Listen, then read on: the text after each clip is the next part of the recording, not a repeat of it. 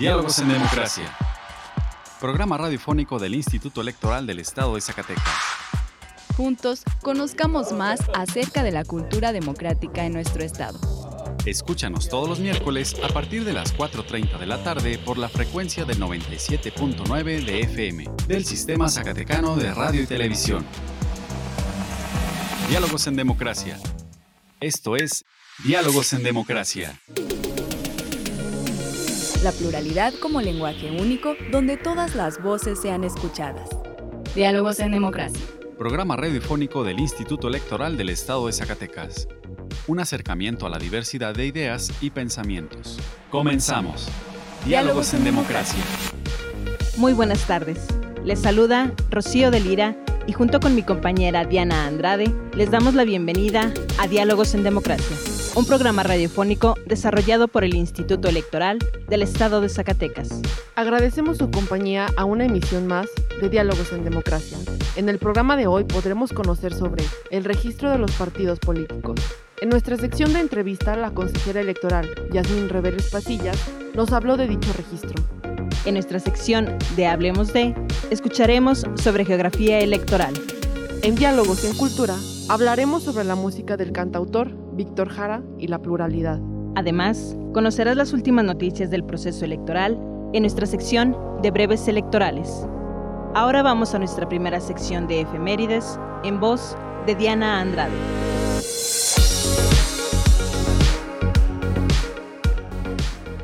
Pluralidad, donde todas las voces son escuchadas. Diálogos en democracia. Esta semana en la historia. Efeméride.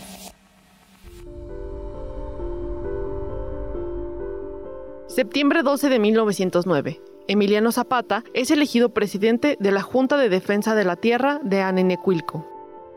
Septiembre 13 de 1813. Se instala en Chilpancingo el primer Congreso de Anáhuac para dar organización política al país, convocado por Morelos desde Acapulco. Septiembre 13 de 1821. Iturbide y funcionarios virreinales discuten los puntos de los tratados de Córdoba. Septiembre 13 de 1847. Batalla de Chapultepec. Después de la derrota, el camino será expedito para los invasores que tomarán la Ciudad de México. Septiembre 14 de 1847. Las tropas invasoras norteamericanas ocupan la capital de la República. Septiembre 15 de 1875. Se constituye el Senado. Septiembre 16 de 1873. Nace Ricardo Flores Magón en Oaxaca. Septiembre 17 de 1875. La Cámara de Senadores sesiona por primera vez después de quedar legítimamente constituida bajo la presidencia de Mariano Escobedo. Septiembre 18 de 1914. Álvaro Obregón es liberado por Francisco Villa tras estar a punto de ser fusilado.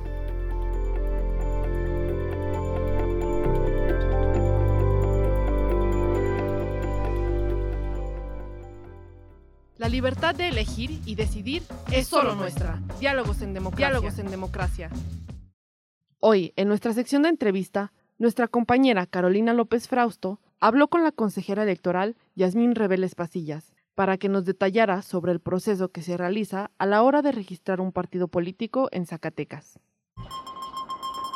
Conversando con personalidades del ámbito político electoral. Entrevista.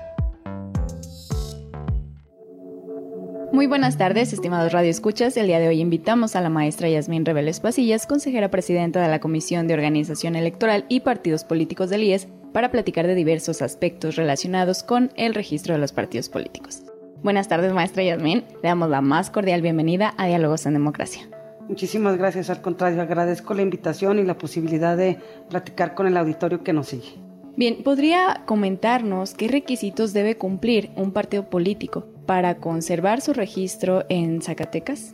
Bueno, para que un partido político local que haya obtenido su registro por este Instituto Electoral del Estado de Zacatecas pueda conservar el mismo, lo principal es que debe participar en las elecciones ordinarias.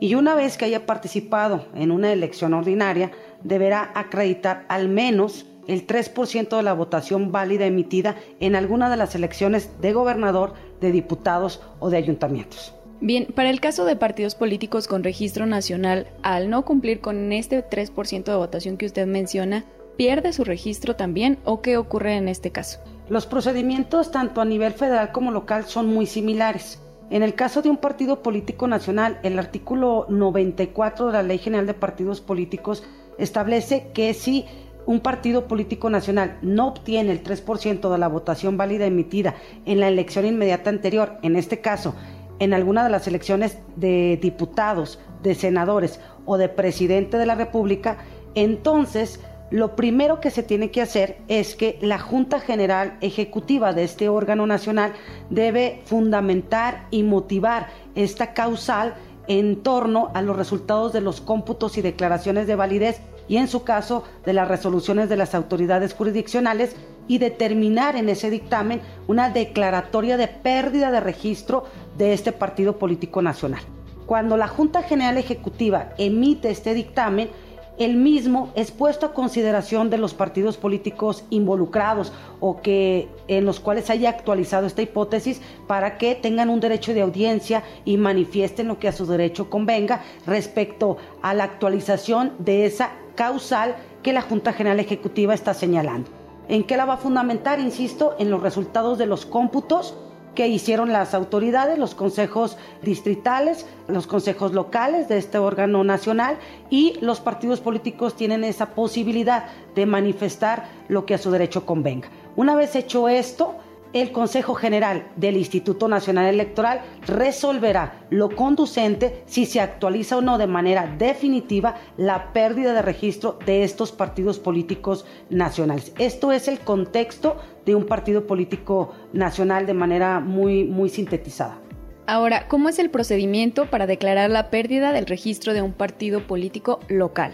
Bueno, en el caso de un partido político local, en el caso concreto, en, este, en esta entidad del Instituto Electoral del Estado de Zacatecas le haya otorgado su registro y ya se haya actualizado la causal de pérdida de registro consistente en que no haya obtenido al menos el 3% de la votación válida emitida en alguna de las elecciones de gobernador, de diputados o de ayuntamientos, el procedimiento va a consistir en lo siguiente Primero que todo, la Comisión de Organización Electoral y Partidos Políticos deberá elaborar un dictamen en el cual funde y motive esta causal que se ha actualizado en base a los resultados de los cómputos, a las declaratorias de validez y a las resoluciones de las autoridades jurisdiccionales. Es decir, cuando ya se cuente con la definitividad de los resultados, la Comisión de Organización Electoral procederá a elaborar este dictamen fundando y motivando esta causal.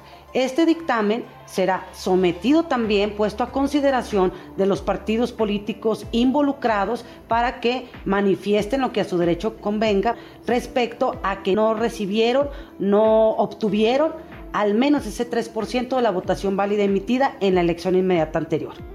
Una vez que ya hayan manifestado lo que a su derecho convenga, este dictamen será puesto a consideración de la Comisión de Asuntos Jurídicos para que elabore la resolución respectiva de pérdida de registro de un partido o de varios partidos políticos locales y esta resolución subirá al Consejo General de este Instituto Electoral para someterla a su consideración y determine si es procedente o no la pérdida de registro de estos partidos políticos locales en este caso. ¿Qué ocurre entonces con los recursos o bienes de un partido político que pierde su registro? Bueno, cuando ya existe una resolución en la cual se estableció la pérdida de registro de un partido político local, concretamente, uno de los efectos es que se extingue su personalidad jurídica ya no es sujeto de derechos ni de obligaciones, excepto en lo que es la materia de fiscalización. Quienes hayan sido sus dirigentes tendrán todavía obligaciones en materia de fiscalización y en lo que es la liquidación de sus bienes. A partir del momento en que se concluyen los cómputos y ya se advierte que algunos partidos políticos no obtuvieron ese 3% de la votación válida emitida, se debe designar un interventor ese interventor desde ese momento tiene las más amplias facultades de administración y es el responsable del patrimonio de ese partido o partidos políticos que desde la sesión de cómputos, de los resultados de cómputos ya se advierte que no obtuvieron ese 3%. A esta primera etapa se le llama de prevención Es decir, en esta etapa no tenemos todavía los resultados definitivos, quizás todavía hay medios de impugnación que no han sido resueltos y las facultades de este interventor en este momento es recibir del partido político un inventario de los bienes, de los activos, de las deudas y ninguna operación la podrán ya hacer por ellos mismos, sino previa autorización de este interventor. Cuando ya se cuenta con los resultados definitivos, cuando ya no existen medios de impugnación, cuando ya existen, digamos, las resoluciones definitivas de los tribunales electorales, de las autoridades jurisdiccionales, entonces se entra a la etapa de liquidación. Todos aquellos bienes, recursos remanentes de ese partido político van a ser adjudicados al Estado. En este caso, al gobierno del Estado de Zacatecas, de aquellos partidos que se vayan a liquidar pero únicamente se va a reintegrar aquellos bienes o recursos remanentes. Es decir, primero que todo, si tuvieran deudas, se hace una lista de deudores, se cubren todas aquellas deudas que haya adquirido el partido político, se cubre todo lo relativo a las multas que hayan obtenido en materia de fiscalización y si hubiese remanentes, entonces se eh, transfieren al Estado. Ese sería básicamente el destino de esos recursos, de esos bienes de los partidos políticos que por una resolución firme, pues dejado de existir y se, se termina su personalidad jurídica. A partir de los resultados del proceso electoral 2020-2021, ¿qué partidos políticos no conservan su registro en Zacatecas?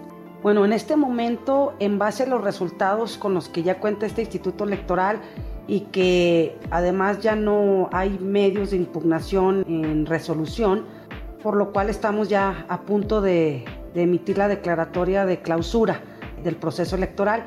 Puedo decirle que eventualmente en este momento los partidos políticos locales que estarían en esta hipótesis es el partido Paz para desarrollar Zacatecas, el partido de la familia primero, el partido Movimiento Dignidad y Partido del Pueblo. Ahora, a nivel nacional, también eventualmente quienes estarían perdiendo su registro nacional es el partido Redes Sociales Progresistas Fuerza por México y el partido Encuentro Solidario.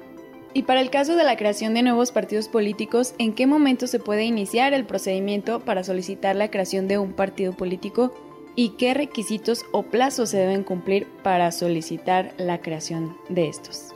Ok, mira, establece nuestra ley electoral del Estado de Zacatecas que en el mes de enero del año siguiente a la elección de gobernador las organizaciones civiles que deseen constituirse como un partido político local podrán presentar su escrito de intención en este mes de enero. Estamos hablando de enero de 2022. Cuando estas organizaciones presenten este escrito de intención y este haya sido validado, revisado, se cumplan los requisitos previstos en la normatividad, entonces podrán llevar a cabo asambleas en al menos las dos terceras partes de los distritos o municipios de la entidad se trata de que en estas asambleas las personas que asistan se afilien a esa, a esa posibilidad de constitución de partido político en ese momento como organizaciones, pero si se llegan a cumplir los requisitos, se obtiene su registro como partido político local. Estas asambleas deberán ser, como te comento, en las dos terceras partes de los distritos o municipios y la organización deberá contar al menos con el 0.26 ciento de afiliados en respecto al último padrón electoral en que se hizo la elección inmediata anterior. Cuando ya se hayan concluido la celebración de estas asambleas en las dos terceras partes de los distritos o municipios, también deberán celebrar una asamblea local constitutiva. Se trata pues de que haya una representatividad de esta organización en el caso de que si se constituya como un partido político local, se designan delegados en estos distritos y municipios quienes representarían eventualmente a este partido político que en este momento está en constitución. Cuando ya ocurrió todo esto durante el año 2022, que es cuando tienen para hacer estas asambleas, en enero del año previo a la elección siguiente, estamos hablando de enero de 2023, entonces estas organizaciones deberán presentar ya formalmente su solicitud de registro como partidos políticos. En este momento, la autoridad deberá revisar si se cumple o no con ese número de afiliados del 0.26%, al menos respecto del padrón utilizado en la elección inmediata anterior, si se celebraron el número de asambleas necesarias en las dos terceras partes de los distritos o municipios, si se aprobaron eh, sus documentos básicos, su programa de acción, sus estatutos, su declaración de principios, y una vez que se haya revisado que se cumple con todos esos requisitos, la autoridad tiene 60 días a partir de que recibió esa solicitud formalmente para determinar si procede o no el registro de un nuevo partido político, que tendrá efectos constitutivos en julio del año previo al de la elección siguiente. Es decir, si eh, alguna organización logra eh, cubrir los requisitos que he mencionado, los efectos constitutivos serían a partir de julio del año 2023. De manera muy sintética, eh, y a grandes rasgos este sería el procedimiento para constituir nuevos partidos políticos locales en Zacatecas. Maestra Yasmín, bastante la información y muy interesante la que nos ha compartido el día de hoy en Diálogos en Democracia. ¿Algún comentario final que desea agregar? Bueno, pues nada más haciendo la clausura formal del proceso electoral, agradeciendo a la ciudadanía su participación y compartiendo el éxito de esta organización de un proceso electoral en medio de una pandemia y entre las adversidades a las que nos enfrentamos como autoridades electorales y como ciudadanía en general. Agradecerles la oportunidad de poder conversar con ustedes. Pues muchísimas gracias, maestra Yasmín. Agradecemos su presencia con nosotros en Diálogos en Democracia. Ojalá la tengamos muy pronto de nuevo en estos micrófonos. Gracias y que tenga una excelente tarde. Gracias, buenas tardes.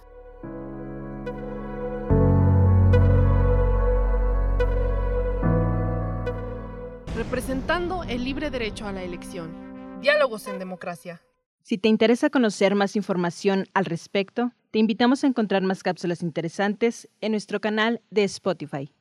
Encuéntranos como Radio IES y si te interesa que hablemos de un tema en especial, envíanos un correo a diálogos.ies.gmail.com. Tu opinión y participación es muy importante para nosotros. Ahora vayamos a nuestra sección de Diálogos en Cultura. Mauricio Pacheco nos cuenta sobre el músico chileno Víctor Jara. Libros, películas, música. Diálogos en Cultura. Víctor Jara. Manifiesto.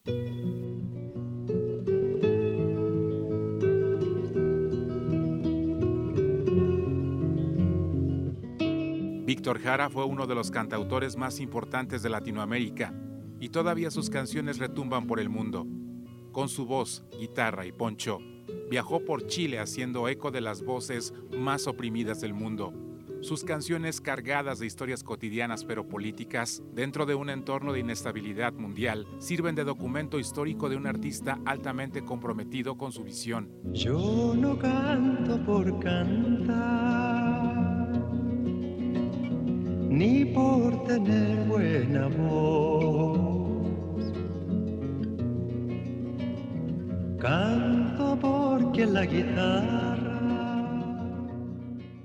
Viajó por el mundo con sus canciones y obras de teatro, hasta que decidió regresar a su país natal para ayudar en la campaña de un político que por años estuvo trabajando en la construcción de un frente nacional de cara a las elecciones. Ese candidato era Salvador Allende. Cantó en las actividades de campaña y colaboró con él para el fortalecimiento de la cultura chilena. Hasta sus últimos días fue profesor en la Universidad Técnica del Estado de Chile. Guitarra trabajadora con olor a primavera.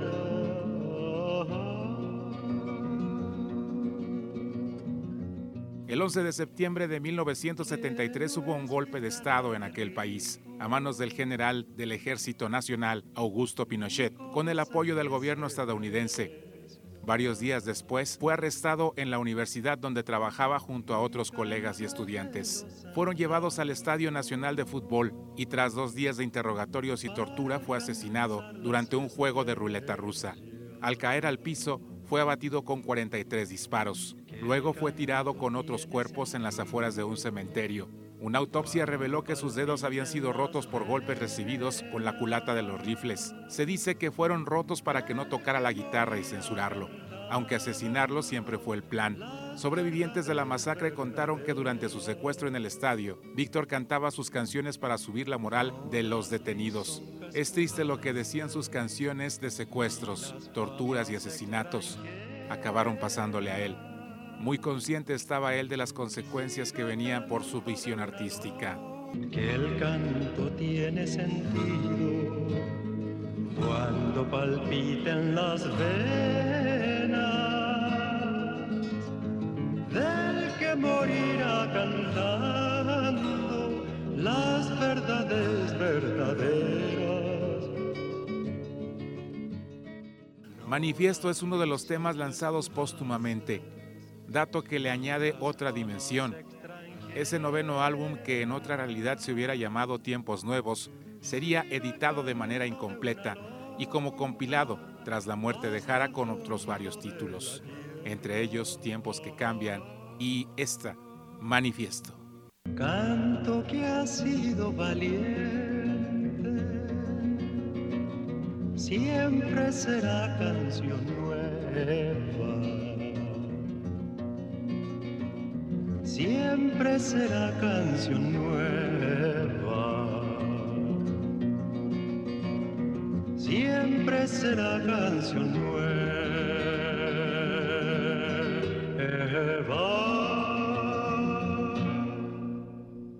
Nuestra elección en la diversidad de, en la diversidad de pensamiento. Diálogos en democracia.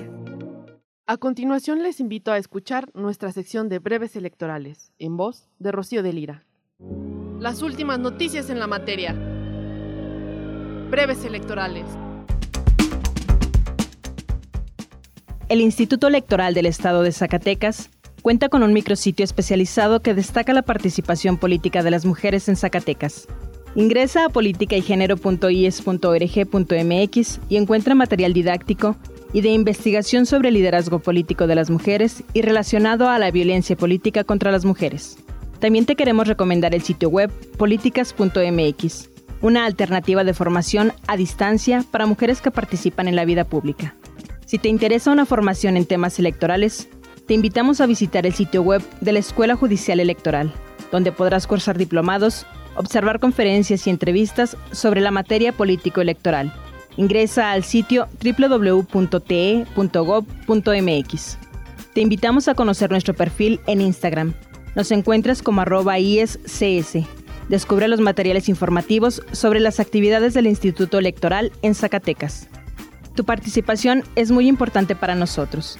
Si te interesa que rescatemos algún tema en especial, envíanos un correo a diálogos.ies.gmail.com.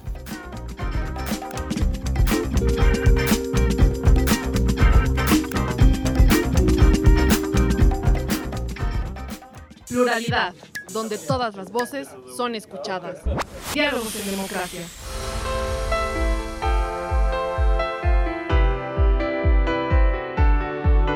Estimados radioescuchas, hemos llegado al final de esta emisión. Agradecemos su compañía en esta tarde y esperamos nos vuelvan a escuchar el próximo miércoles. Agradecemos a Radio Zacatecas el apoyo para la difusión de este programa. También agradecemos el apoyo y acompañamiento de Carolina López Frausto, Ani Serrano, Horacio Rodríguez y Mauricio Pacheco, que hicieron posible este programa. Y recuerda que la elección sigue en tus manos. Se despiden Rocío de Lira Y Diana Andrade, Muchas gracias y hasta la próxima emisión.